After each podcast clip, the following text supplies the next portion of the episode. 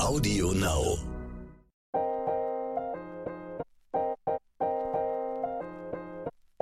Neon unnützes Wissen. Der Podcast, den man nie mehr vergisst.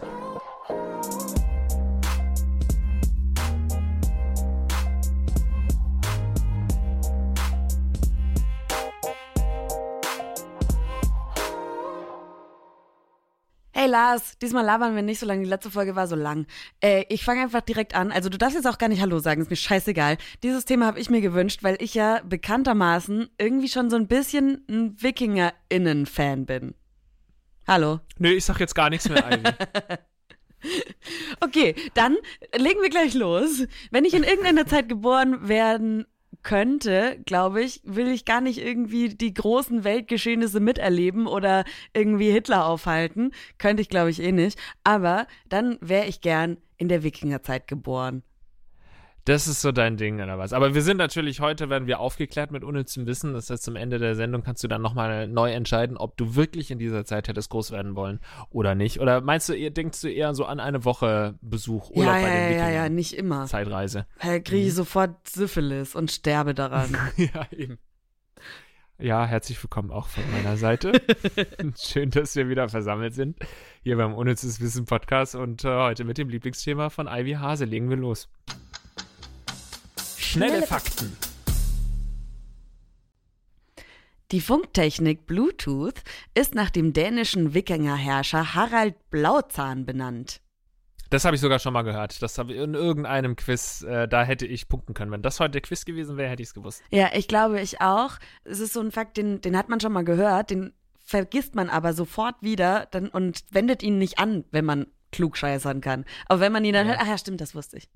Ja, leider ja wie mit den allermeisten Fakten. Aber nicht mit den Fakten, die wir beim Unnützes Wissen Podcast verbreiten. Die merkt ihr euch natürlich alle ausnahmslos.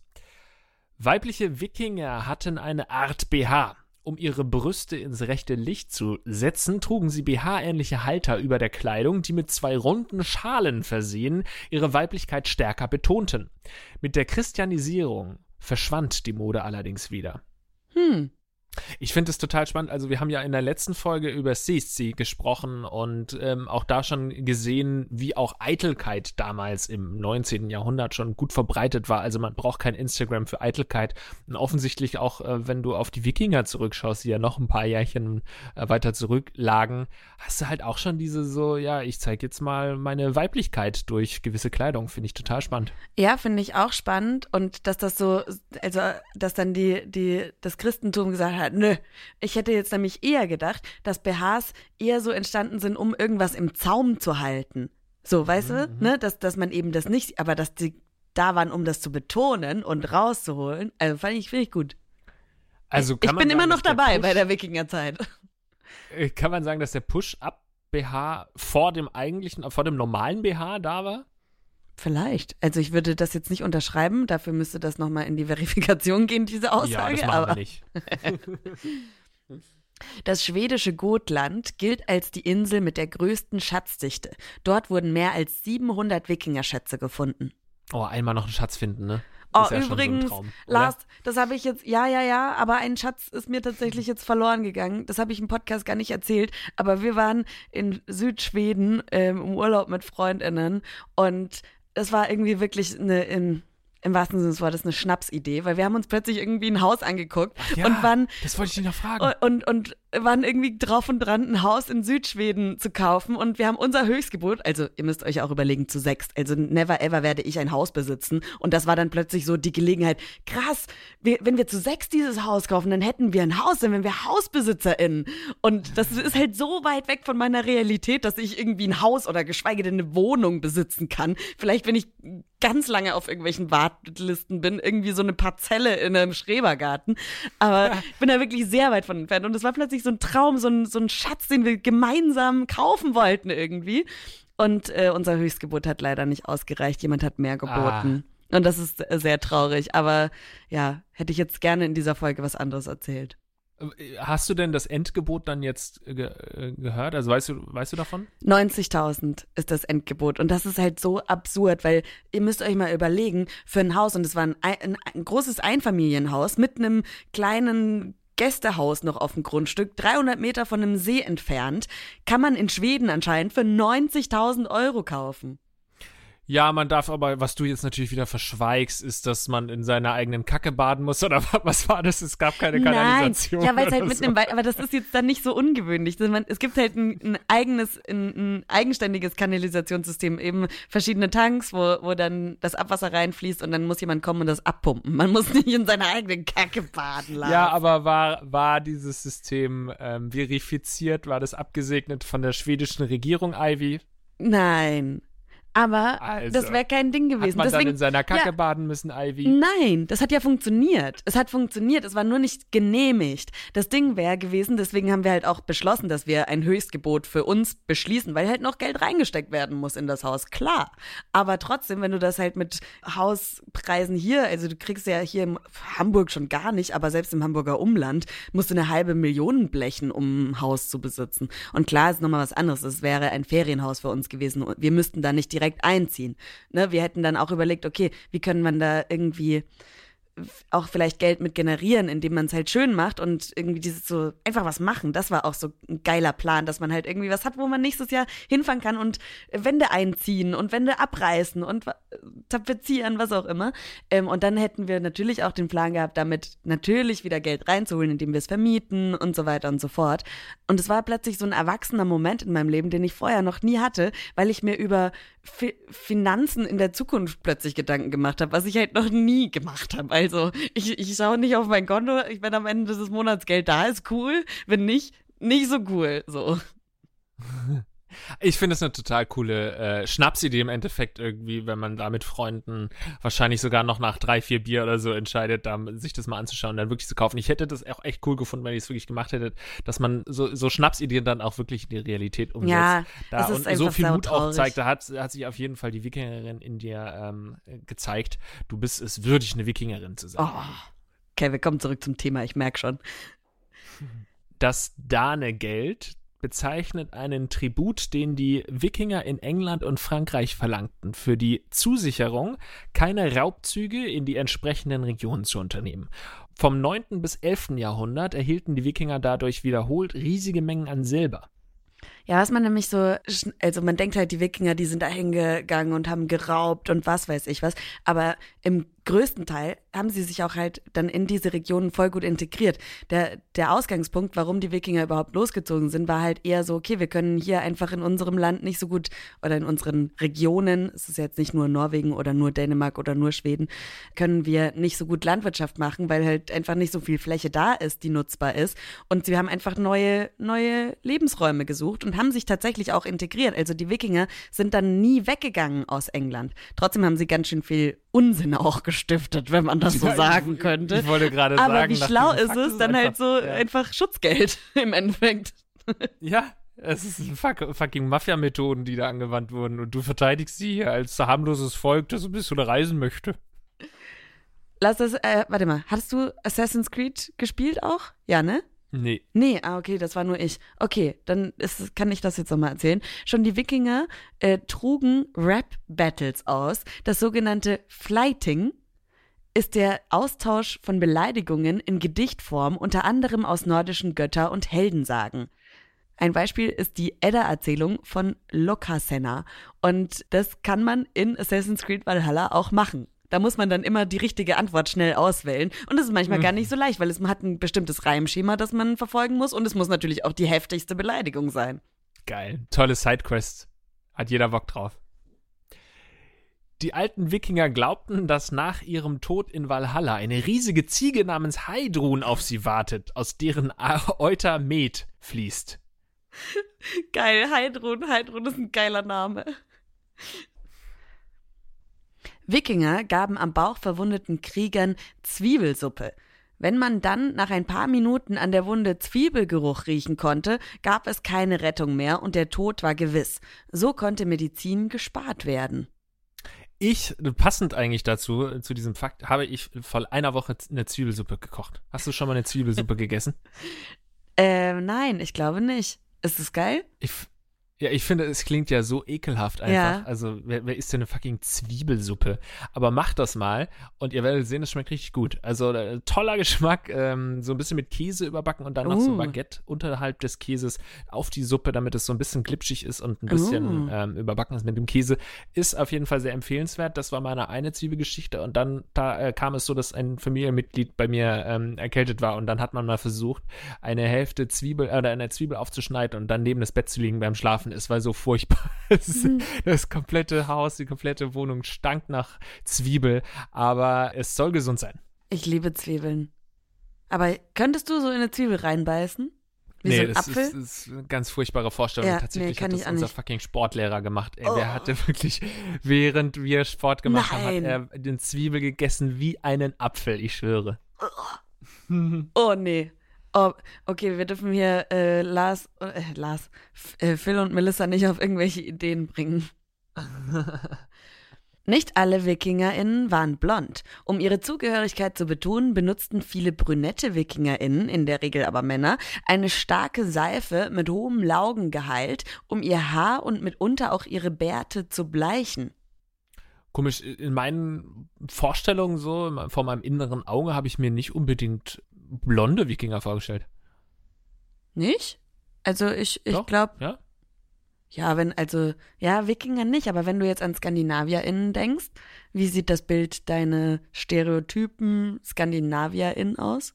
Das stimmt, das ist schon eher blond, aber ich habe irgendwie so rothaarige Menschen. Auch so Vicky, der kleine Wikinger, mhm. ist doch auch rothaarig. Und so habe ich mir, das ist mein Bild von, von Wikingern. Tatsächlich kommt, also laut zumindest meinem Opa Frank, meine roten Haare auch äh, von Wikinger-Genen.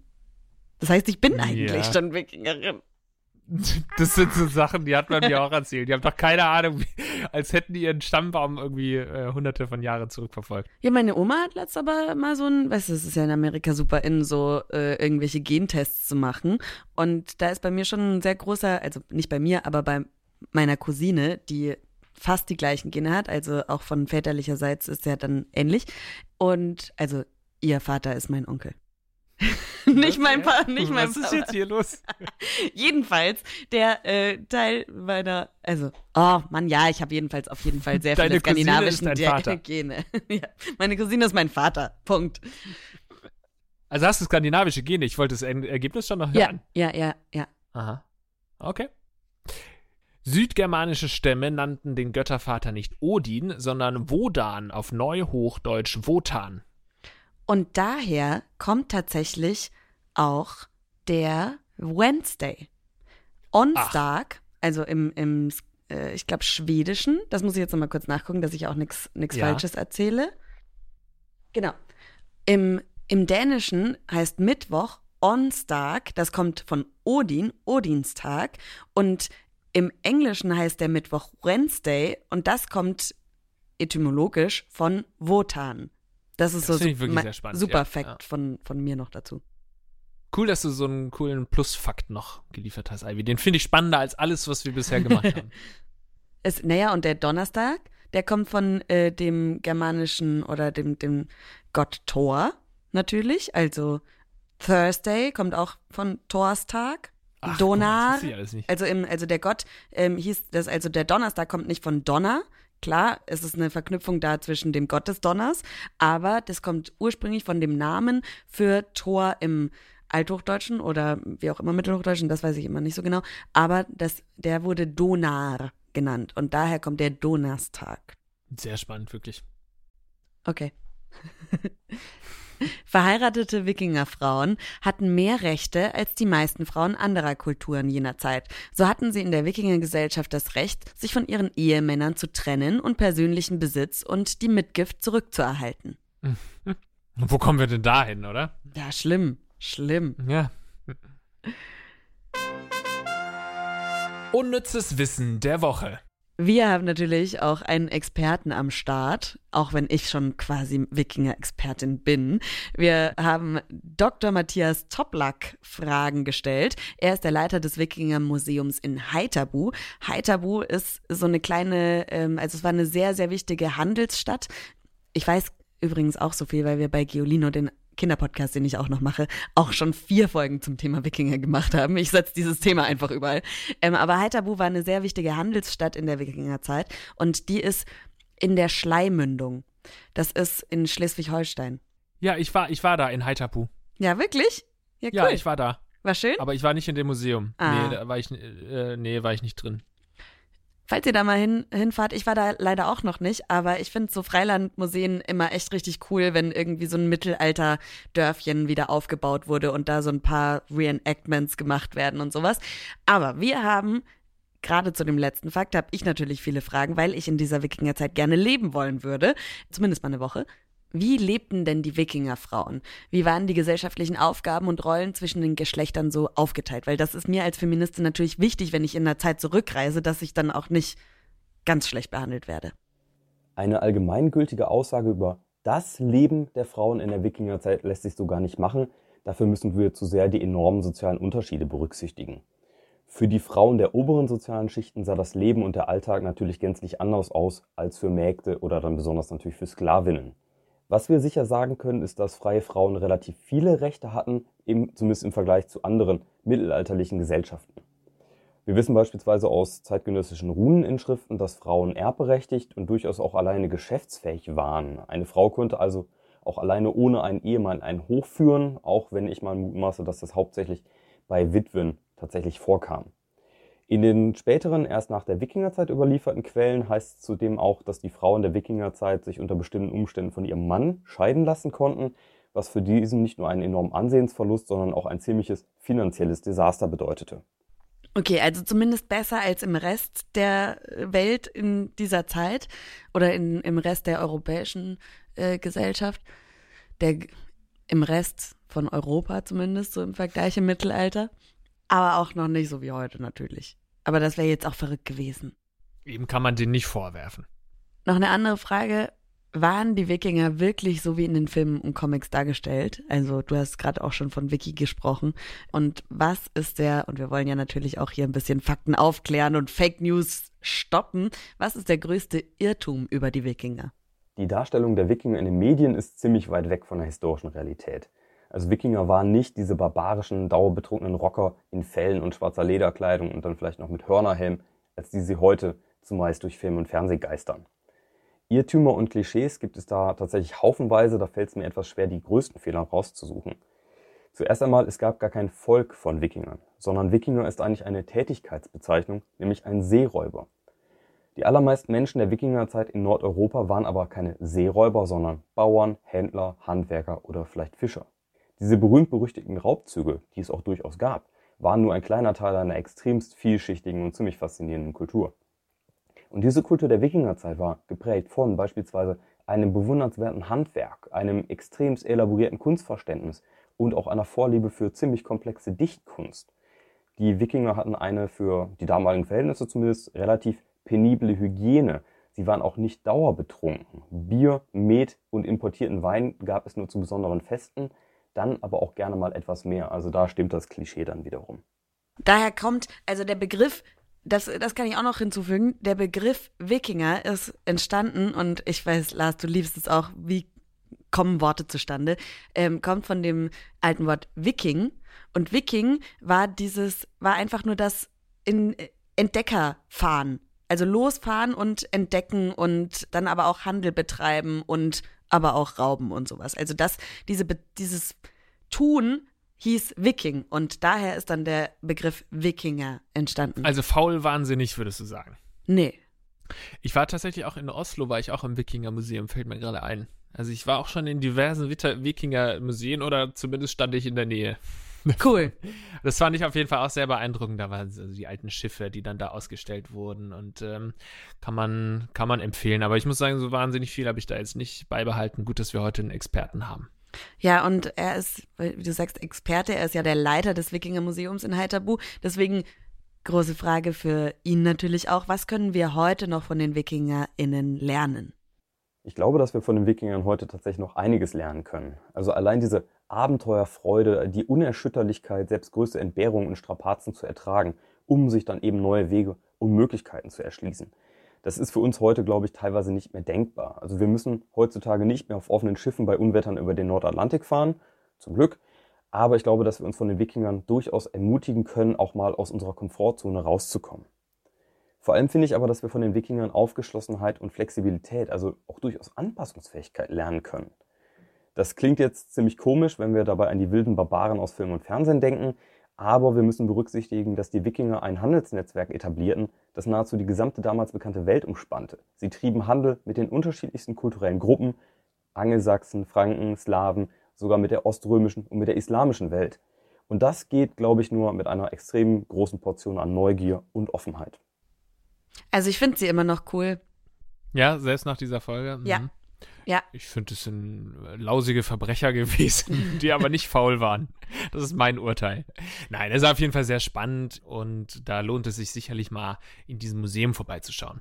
Ja, oder die vier Folgen Giolino und er jetzt lacht nicht, weil es ist ja, es ist klar ein Kinderpodcast, aber ich lerne in diesem Podcast selbst immer so unglaublich viel und ich glaube, dass es halt schön seichte Unterhaltung für Erwachsene ist, weil es halt einfach für Kinder produziert ist, aber das Wissen, das da vermittelt wird, richtig fett. Zieh ich mir rein. Vielen, vielen Dank an Dr. Matthias Toplak. Ich muss auf jeden Fall mal nach Heiterbu, glaube ich. Und dann nicht nur davor stehen, wie du, Lars. Unnützes Quissen. Okay. 5 zu 4 steht's, Lars. Komm, let's do this. Hallo Ivy, hallo Lars. Kommen wir mal direkt zur Frage. Was bedeutet der rote Schild bei den Wikingern? A. Es war ein Zeichen für Stärke und Krieg. B. Es symbolisierte Frieden und Kooperation. Oder C. Es war die Verkündung eines neuen Jahres. Als nein, was? Jarls. Der Jarl, lieber Lars, ist der Stammesführer. Okay, das könnte man ja So vielleicht nochmal dazu sagen, ne? Sonst sitze ich halt da und habe keine Ahnung, von Ich was sag, wir überhaupt dafür hast du sprechen. mich, dafür hast du mich. Der Jarl ist quasi ein König von, von so einer kleinen Wikinger-Gemeinschaft. Okay, ja gut. Oder auch mehreren Dann- Clans, so, ne? Aber Mhm. mit König lässt sich ganz gut übersetzen. Wollen wir? Ich muss nochmal überlegen. Was waren die Antwortmöglichkeiten? Ja, Krieg oder Frieden oder ja. Oder neuer Jahr? Okay, ja, ich nehme was. Ich habe keine Ahnung, muss ich sagen. Und trotz meines äh, sehr weit ausgefächerten Wikinger-Wissens weiß ich da keine Antwort definitiv. Ich muss raten. Drei, zwei, eins, B. C. Wir haben unterschiedlich geantwortet, Lars. Das kam Es jetzt auch gut, schon so das lange heißt- nicht mehr vor, ey. Das kam lang nicht mehr vor und jetzt kann entweder einer von uns vorpreschen oder wir haben beide versagt. Also ich, in, in der allgemeinen Seefahrerzeichen ist ja, ein allgemeines Seefahrerzeichen ist ja weiß ist Frieden. Oder nicht nur Seefahrer, sondern generell halt. Weiß ist Frieden, rot ist Krieg. Ja. Und wenn jetzt die Antwort wirklich eins von diesen beiden ist, dann würde mich das ja verwirren. Also rot, ja klar, ist rot Krieg. So, das ist jetzt nichts Neues. Das kann er gerade nicht von uns wissen wollen. Und Frieden wäre so dämlich, also so blöd sind auch selbst die Wikinger nicht gewesen, dass sie dann irgendwie das Signal rausgehängt haben, das für alle anderen irgendwie was anderes bedeutet, oder? Ja, ich weiß nicht genau, deswegen habe ich es halt genommen, weil äh, die haben sich halt ein bisschen getrennt entwickelt. Die haben, also weißt du, das ist einfach eine ganz andere Kultur. Ja, aber du hast doch Krieg genommen, oder nicht? Nein, ich habe Frieden genommen, oder nicht? Du hast doch B gesagt, oder? Ja, ist B nicht Frieden? Was bedeutet der rote Schild bei den Wikingern? A. Es war ein Zeichen für Stärke und Krieg. B. Es symbolisierte Frieden und Kooperation. Oder C. Es war die Verkündung eines neuen Jahres. Ja. Okay, ja, ja. Mhm. Ja, der irgendwie, weißt Dann- du, das, ich habe wieder versucht, so eine Logik anzuwenden. Es waren zwei, also das zwei gegenteilige Antworten und eine dritte. Jetzt ist irgendwie, also für mich wäre es unlogisch, wenn es die dritte, die, also rein aufbaumäßig, weil dann Ich hätte voll, sich, meinst, dann ja. hätte Phil sich nämlich anstatt, dann hätte er sagen müssen Krieg, dann hätte er sagen müssen, bedeutet ein neues Kind wurde geboren und der neue Jahr ist da. Weißt du? Es kann alles sein, aber die Wege des Films sind unergründbar. Also wir wissen es nicht. Hören wir mal rein in die Antwort. Und die richtige Antwort lautet Antwort A. Die wichtigste Verteidigung der Wikinger war der Schild. Weil es rund war, wurde es auch Rönt genannt. Schilde hatten einen Durchmesser von etwa 1 Meter, nur die Schnalle und der Rand waren aus Eisen gefertigt. Der Rest war aus leichtem Holz wie Kiefer, Fichte oder Ahorn. Rohleder bedeckte die Oberfläche und der Schild hatte oft verschiedene Farben. Die Farbe eines Schildes konnte bei Wikingern auch eine Botschaft aussenden. So signalisierten rote Schilde Krieg. Ein weißer Schild bedeutete hingegen Frieden. Ja, war halt voll Captain Obvious jetzt doch, ne? Da hat er uns reingelegt, die Wege des Filz. Unergründlich, ja, hast du wirklich gesagt. Ja. ja, vor allem in den letzten, äh, wie oft ist es jetzt schon vorgekommen, dass wir entweder das Gleiche sagen oder beide was Unterschiedliches und das beides falsch war, Ja. gesagt haben. Also ständig. Wir versagen. Ja, ich vor allem versage. Schade, das war äh, nichts für mich mal wieder. Ich kann wieder nicht aufholen, aber ein bisschen nicht traurig sein. Du hast noch, du hast noch die Chance und ich muss weiter kämpfen, weil ich keine Strafe haben möchte, von der wir noch nicht wissen, um was es sich handelt. Deswegen vielleicht ist es auch gar nicht so schlimm wie irgendwas essen. Werden wir sehen. Nächste Woche sind wir wieder am Start. Ich freue mich, wenn ihr einschaltet, wenn ihr uns abonniert, dann bekommt ihr auch mit, wann es eine neue Folge gibt und könnt auch bei iTunes zum Beispiel eine Bewertung für uns schreiben, die wir ab und zu dann immer mal wieder durchlesen und es amüsant finden. Folgt uns auf unseren Social Media Plattformen und äh, ja, Jetzt habe ich mal die Rolle übernommen und ich mache es nicht so souverän wie du. Doch, ich finde, das hast du ganz souverän genommen, wie, ähm, gemacht wie eine Wikingerin. Und vielen Dank dir, Ivy. Vielen Dank euch da draußen. Bis zum nächsten Mal. Ciao. Adios. Wie der Wikinger sagen würde. genau.